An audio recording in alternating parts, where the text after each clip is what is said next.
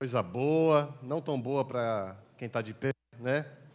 Mas caso tenha espaço vago aí ao seu lado, levante a sua mão. Esse é o seu momento, você que está de pé, encontrar esse lugar. Tem alguns lugares aí vazios.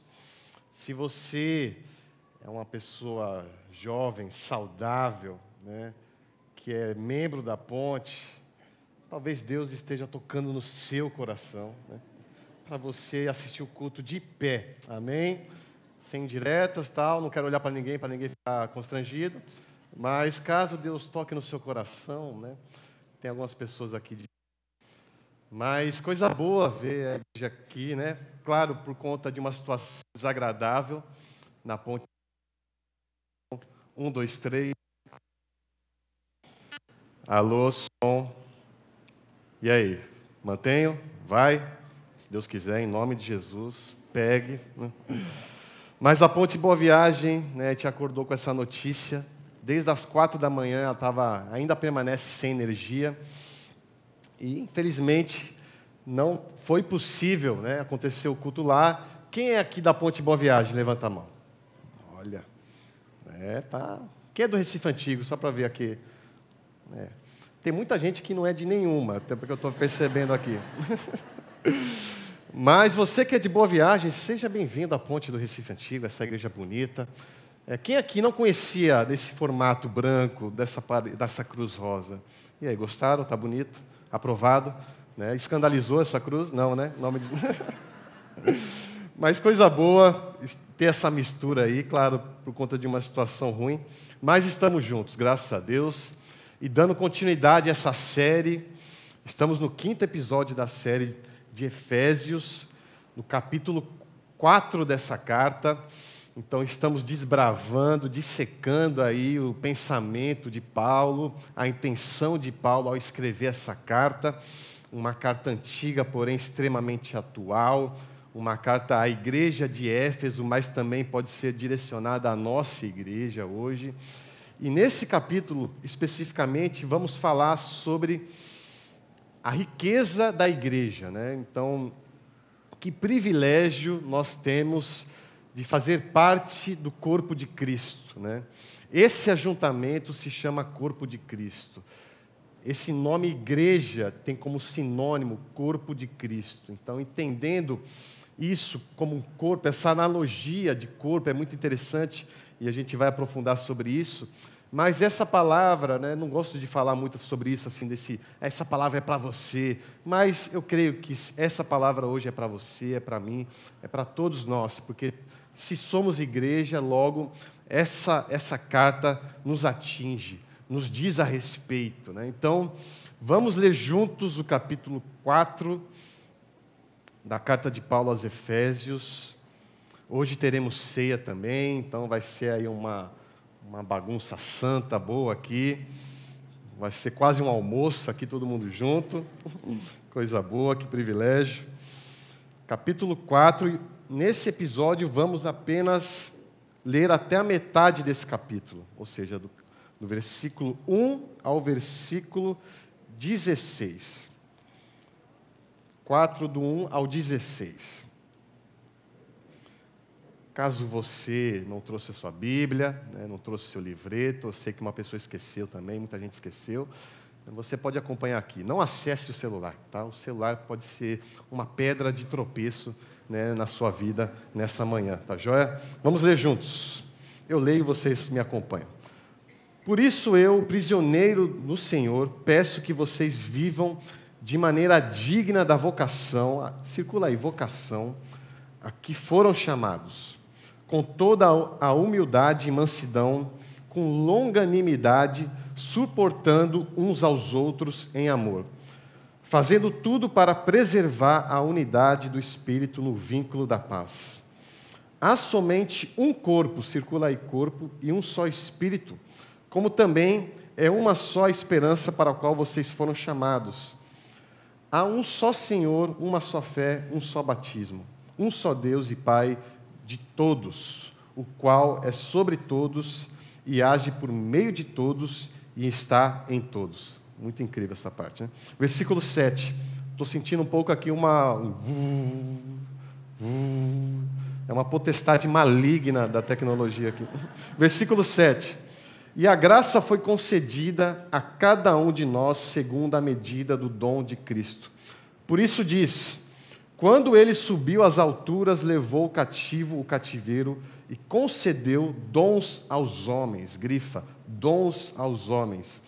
Ora, o que quer dizer ele subiu? Senão que também havia descido até as regiões inferiores da terra. Aquele que desceu é também o mesmo que subiu acima de todos os céus para encher todas as coisas. Grifa esse versículo 11 completo que eu vou ler agora.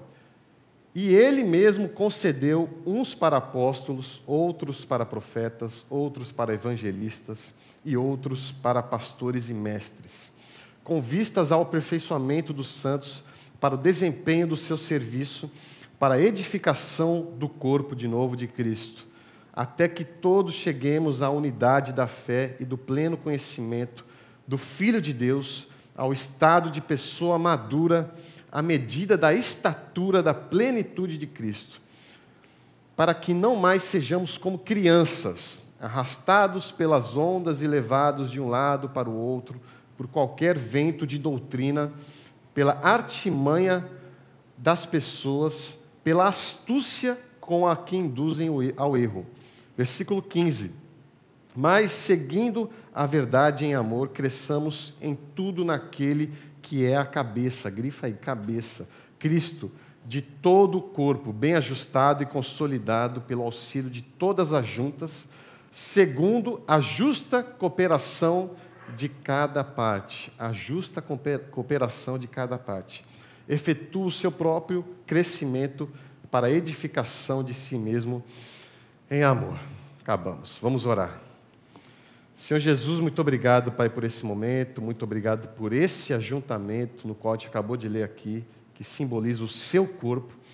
Queremos entender essa função de ser corpo, queremos representar isso e queremos ouvir mais de Ti, Pai. Então, fale conosco nessa manhã de uma forma especial, que o Seu Santo Espírito me use, Pai, que tudo que sai da minha boca seja um fluido do Seu Santo Espírito para abençoar a minha vida e a vida de cada um aqui que está presente, Pai. É isso que eu te peço, te agradeço em nome de Jesus e a ponte diz amém.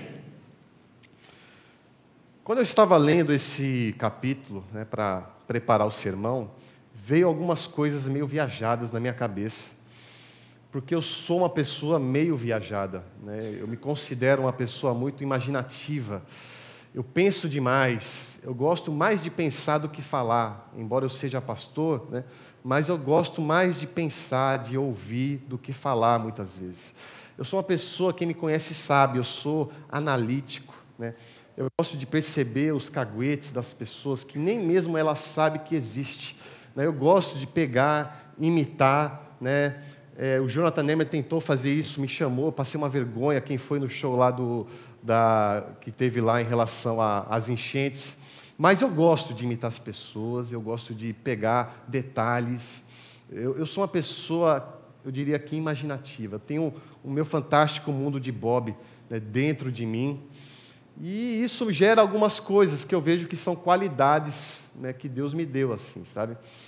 E eu creio que esse jeito imaginativo de ser quem eu sou eu vejo que é graças a uma infância barra adolescência que eu tive, é, intensa, baseada em desenhos, né, em séries, Power Rangers, né? É, eu gostava, videogame, eu sempre gostei muito disso. Eu cresci nessa cultura. Né? Eu sou menino de São Paulo, tá? não convivi muito com a praia, não ia muito para a rua, então eu usava meia na sala e jogava videogame. Esse era eu, né?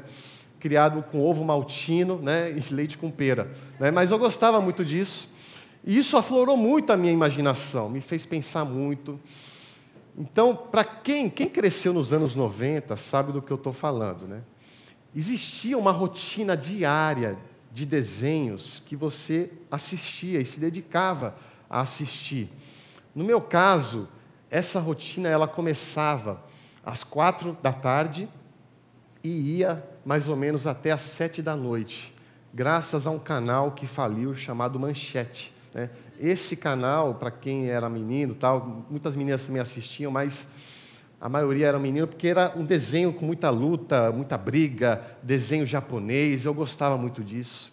E eu tinha, eu era dedicado a essa rotina diária de assistir essa sequência incrível de desenhos que passava no canal Manchete.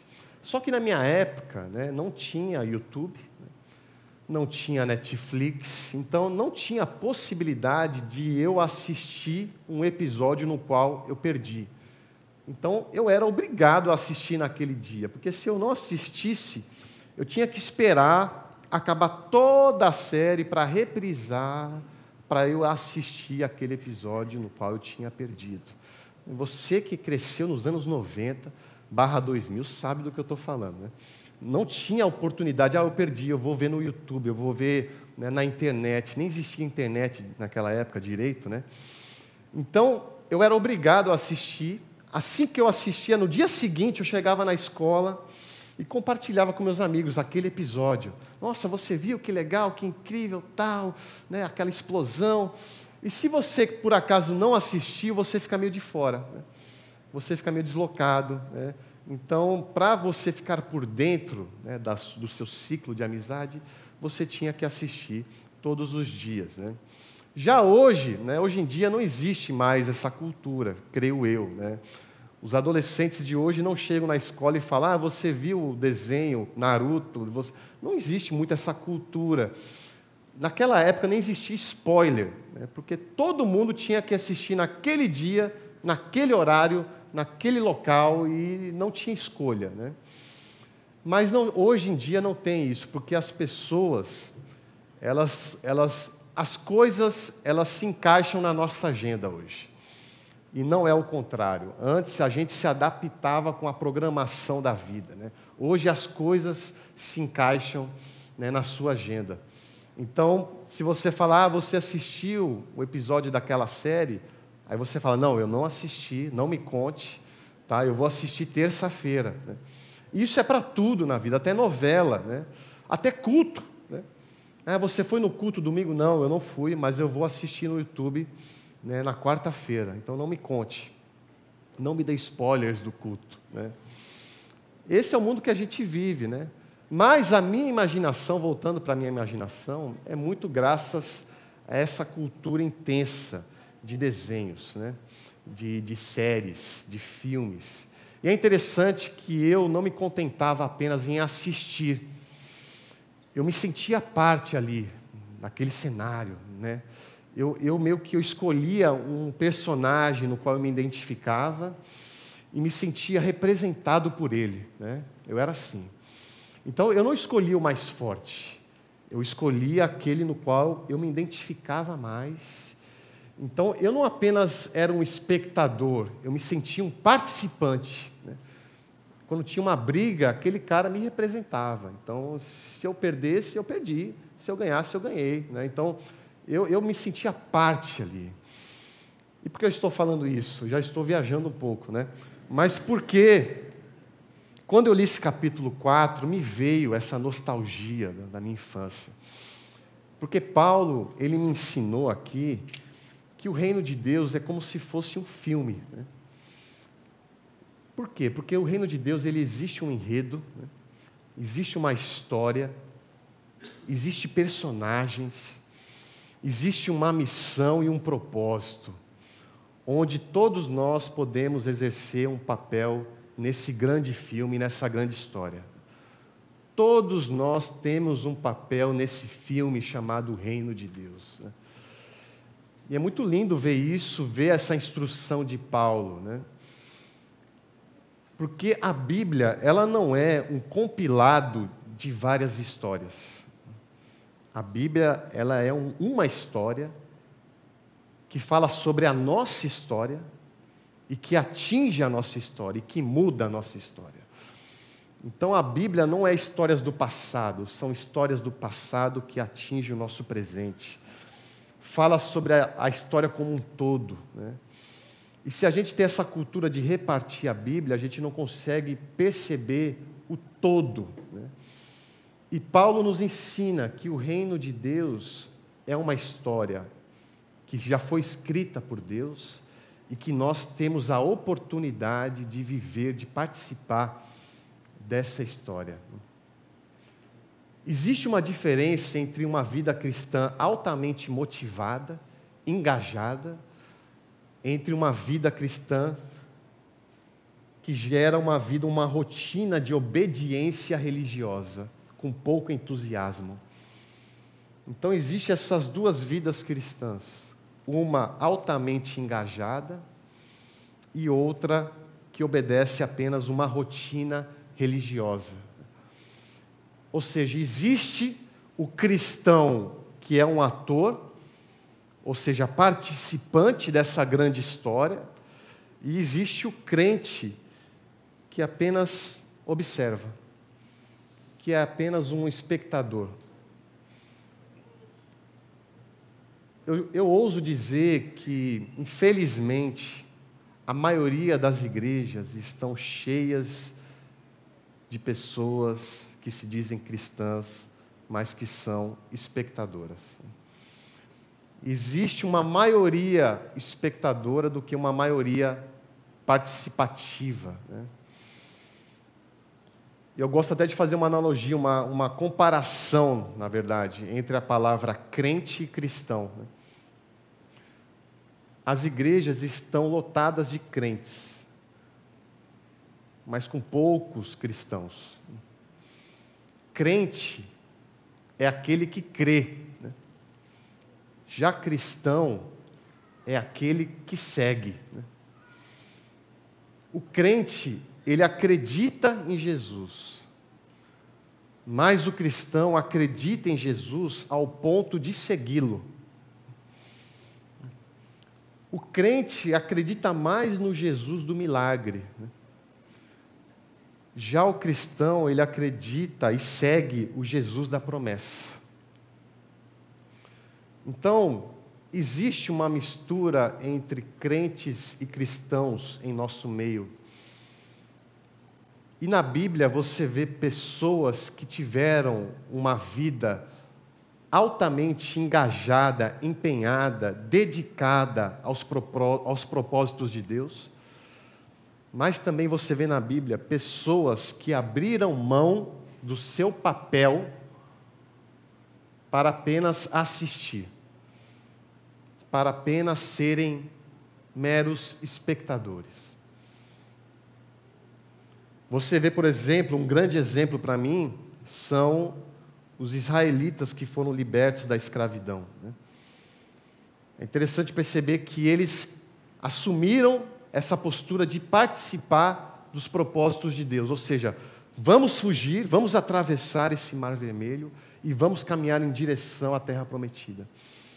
Mas no meio da caminhada, eles não queriam mais participar eu abro mão desse papel, eu quero voltar para o Egito. Eu acredito nesse Deus, eu sei do que ele fez, eu vi o que ele fez, mas eu não quero mais participar, eu quero apenas assistir de longe. E você vê várias pessoas na Bíblia que abriram mão do seu papel no reino de Deus, escolheram assistir. E trazendo isso para os nossos dias, né? muitas vezes a gente abre mão do nosso papel porque a gente se contenta em ser apenas espectador. Muitas vezes a gente não tem essa disposição de participar. E aos poucos, de uma forma sutil, a gente vai abrindo mão do nosso compromisso de ser um ator no reino de Deus, uma atriz, um participante. Sabe aquele filme que você vê que você gosta muito? Aí você reconhece que aquele papel encaixou perfeitamente naquele ator. Esse papel parece que foi feito para esse ator. Pronto, existe um papel perfeito para você no reino de Deus. Mas muitas vezes, por conta de compromissos secundários, a gente abre mão desse papel para, ser apenas um espectador. Existem pessoas que acreditam em Deus, só que essa crença não gera um movimento. Existem pessoas que acreditam em Jesus, mas essa crença não é o suficiente para fazer com que essa pessoa se movimente.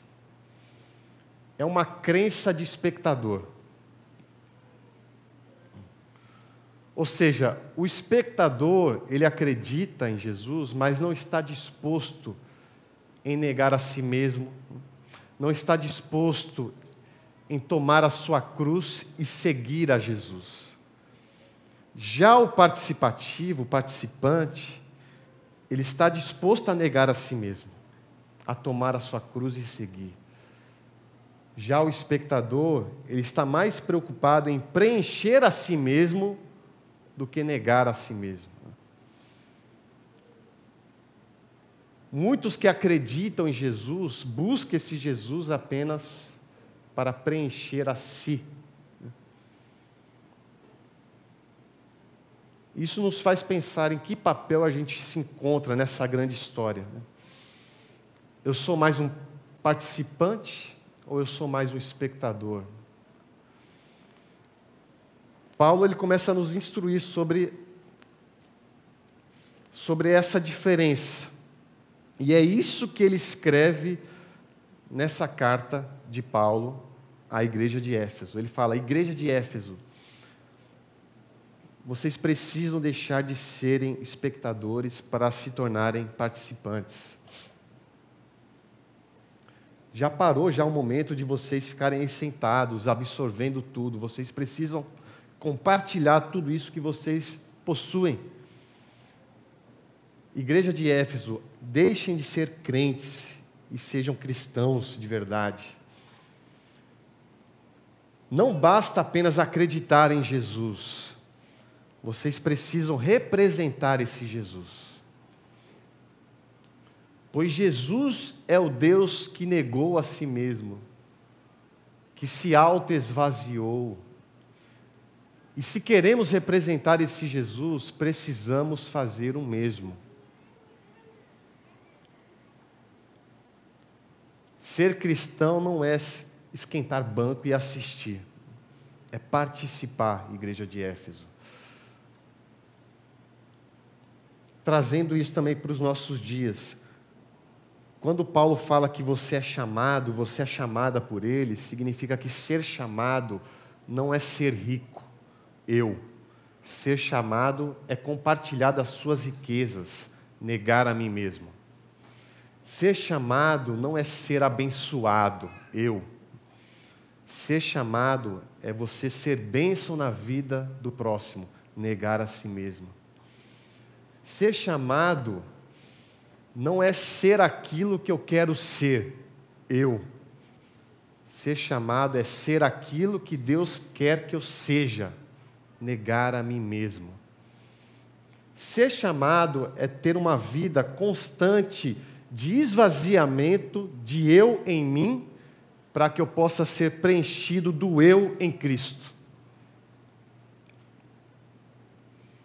Ser chamado é tirar o seu eu individual e virar um eu coletivo. Ser igreja é você ser um eu coletivo e abrir mão do seu eu individual. A igreja, ela não é um aglomerado de pessoas que buscam preencher as suas individualidades.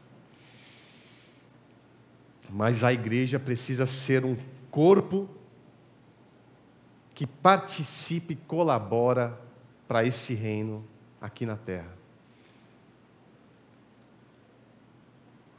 Ser igreja é ser um corpo participativo.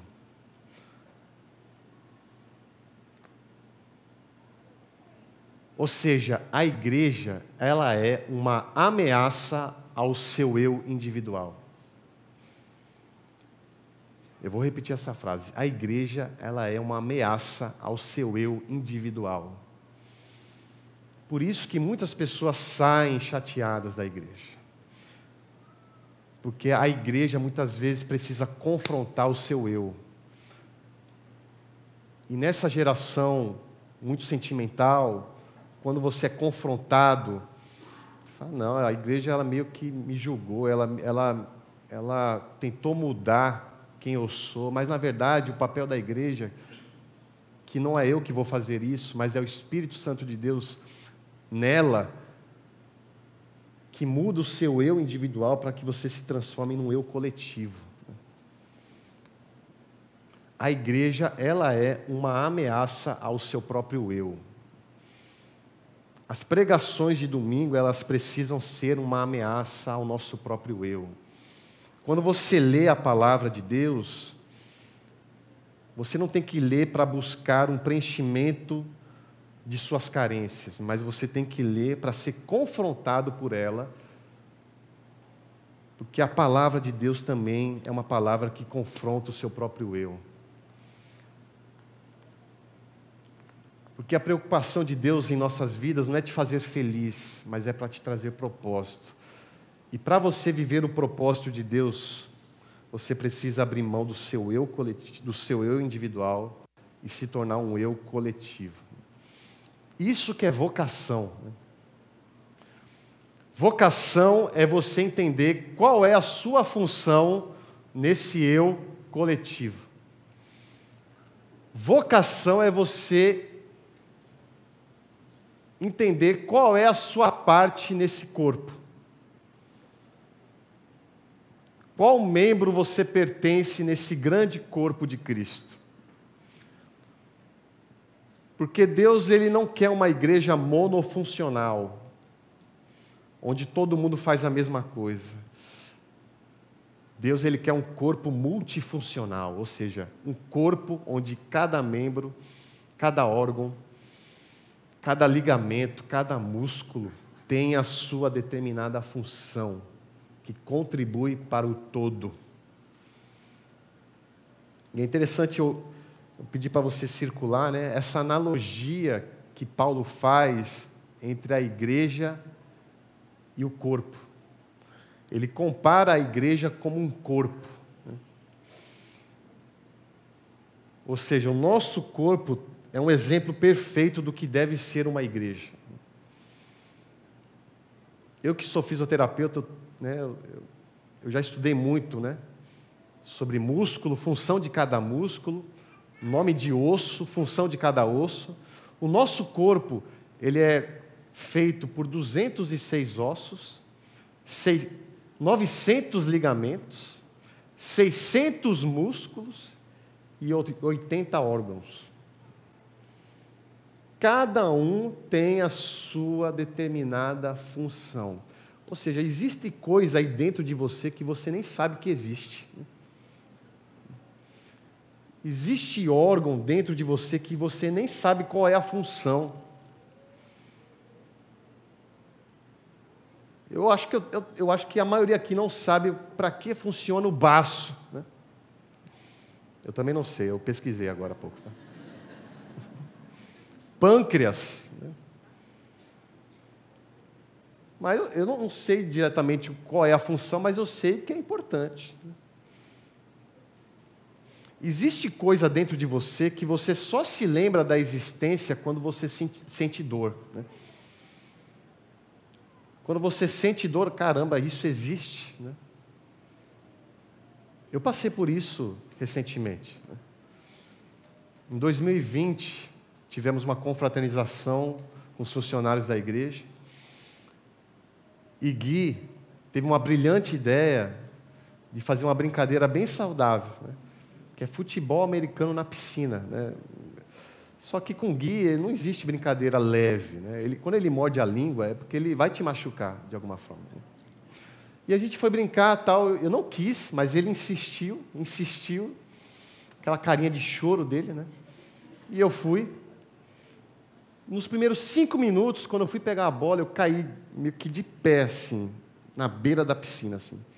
Bati com tudo no meu cox foi aí que eu vi a importância do COX na minha vida. COX é um osso, um pequeno osso que fica no final da sua coluna, perto do bumbum. E ele te ajuda a sentar, manter a postura, né? Nesse osso se concentram vários ligamentos, vários nervos. E eu tive uma fissura no meu cóccix. Né? Só que eu percebi, eu pesquisei e perguntei para alguns médicos que não tem como tratar uma fissura no cóccix. Se é um trauma, uma fratura, de fato precisa de uma intervenção cirúrgica, mas uma fissura, porque o cóccix não tem como você colocar gesso, né? não tem como imobilizar, não tem como você ficar parado, porque é algo muito por dentro, assim, não tem como acessar. E eu, sem brincadeira, quem é meu amigo meu sabe como eu sofri com isso. Eu fiquei mais de um ano sentindo dor no meu cóccix. E toda vez que eu sentava num banco duro, eu lembrava da sua existência. Hoje eu valorizo o cóccix. E eu sei a importância que ele tem para o todo. Mas trazendo isso para o corpo de Cristo, né?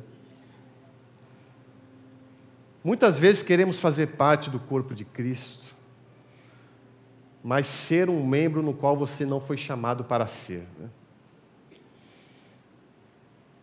Exercer um papel no qual não lhe cabe. Ou seja, você insiste em ser braço, mas Deus quer que você seja um dedão do pé. Mas Deus, um dedão, é algo tão insignificante. Eu fico escondido dentro do sapato, ninguém me vê. É, é algo feio, um dedão é feio, né?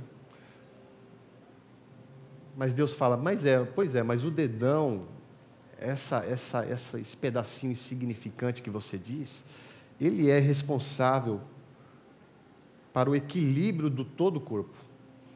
A função do dedão é equilibrar o corpo todo. Ou seja, ele é extremamente importante.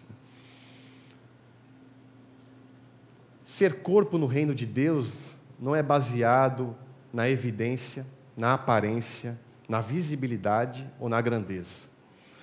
Ser corpo é você exercer a sua função que contribui para o todo. Não importa se há visibilidade, não importa se há magnitude aos olhos humanos, mas para Deus essa função é extremamente importante para o todo, porque um corpo em harmonia é um corpo que evidencia o protagonista dessa grande história, que é Jesus Cristo. Interessante pedir para você circular né, que Paulo diz que Cristo é a cabeça desse corpo. Ou seja, só Jesus é a cabeça do corpo. Porque a cabeça é a protagonista do nosso corpo. Nesse exato momento, enquanto eu falo, você não está olhando para o meu pé, embora em alguns momentos você olhe.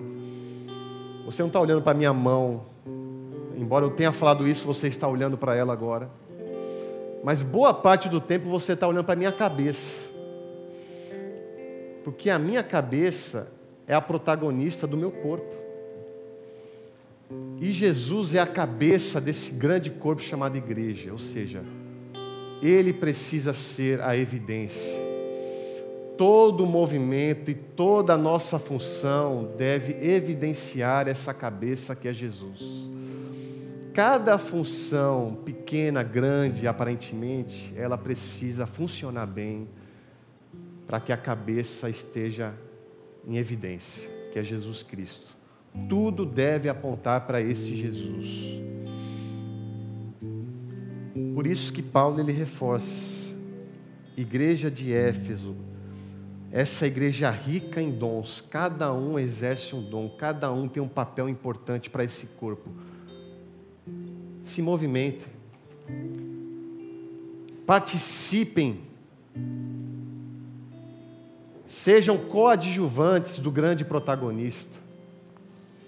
Existe um papel perfeito para cada um de vocês. E assim como Paulo falou para a igreja de Éfeso, o Espírito Santo de Deus está falando para você. Nesse exato momento, Jesus está reforçando, Ele quer que você cumpra e abraça e tome posse da função, do papel que se encaixa perfeitamente na sua vida. O grande perigo de muitas igrejas, e principalmente de muitos pastores, é que eles querem ser a cabeça. Quando o pastor ele se declara a cabeça das igrejas, aí a gente vê tanta distorção, tanto escândalo, tanta mancha. Na verdade, a nossa posição é abaixo do pescoço. Qual é a sua função? Qual é o seu papel nesse grande corpo? Qual área desse corpo chamado igreja você precisa atuar? Pois se você está em Cristo, você é rico, e essa riqueza se chama vocação. E essa vocação você deve exercer como ferramenta para apontar para a cabeça dessa igreja que é Jesus Cristo. Nesse exato momento que possamos, como igreja, gerar esse movimento harmônico que sempre aponta para a cabeça que é Jesus. Que tudo que a gente faz aqui, que a gente compartilha, que sai às vezes no jornal, que sai nas redes sociais. Isso não é porque a gente é bom, nós somos bons.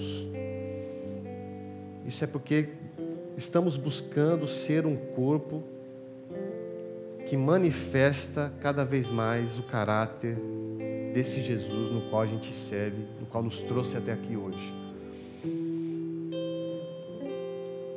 Que possamos ser uma igreja harmoniosa onde cada um consiga descobrir qual é a sua vocação, onde cada um consiga des descobrir através desse ajuntamento qual é o seu papel nessa grande história e que possamos juntos não esquentar banco, não ser espectador, mas sermos participantes dessa grande história, desse grande filme que se chama O Reino de Deus que possamos chegar no final da vida, olhar para trás e falar: caramba, graças a Deus, eu tive uma vida dinâmica, dedicada, prostrada aos propósitos de Deus na minha vida, entendendo que não é sobre mim, é muito além de mim e que através de mim eu possa apontar para Ti. E essa é a minha oração, eu quero que essa também seja a sua oração, em nome de Jesus. E a ponte diz: Amém. Feche seus olhos.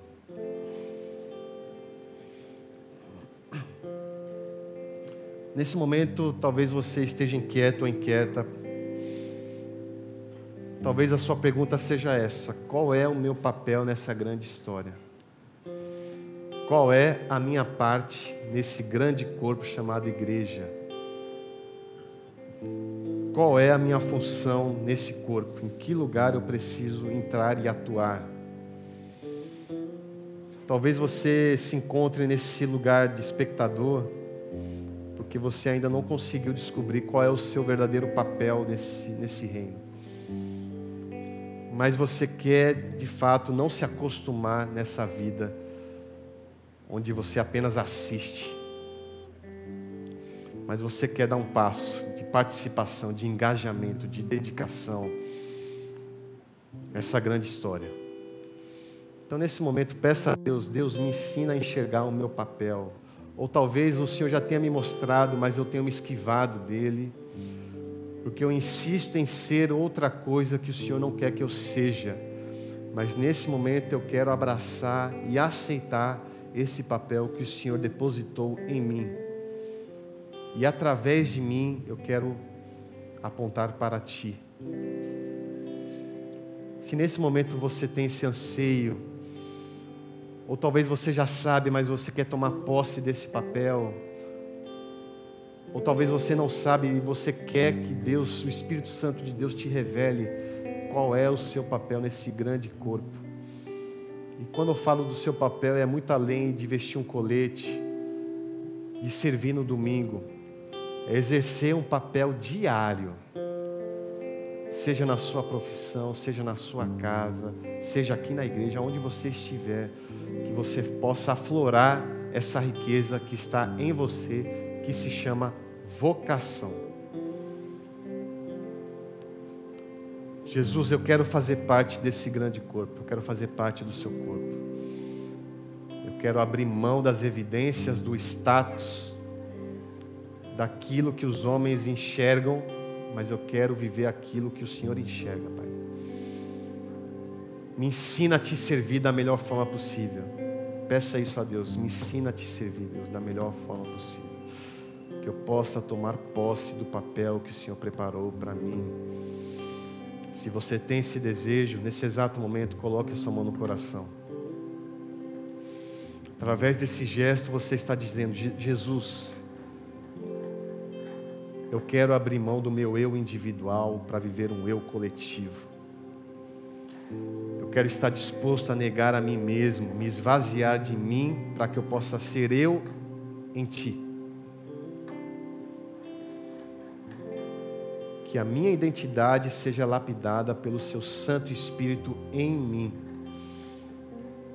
E se você tem esse desejo de enxergar o seu papel, de viver esse papel, de participar nessa função, coloque a sua mão no coração. E nós, como corpo, como família, queremos orar por você. E o segundo convite é para você que nunca enxergou Jesus dessa forma, um Jesus que te chama para fazer parte do corpo dele. E você quer participar, você quer aceitar esse Jesus, você quer reconhecer esse Jesus como seu único e suficiente Salvador, e você quer viver o papel que ele escreveu para você. Se você quer aceitar esse Jesus agora,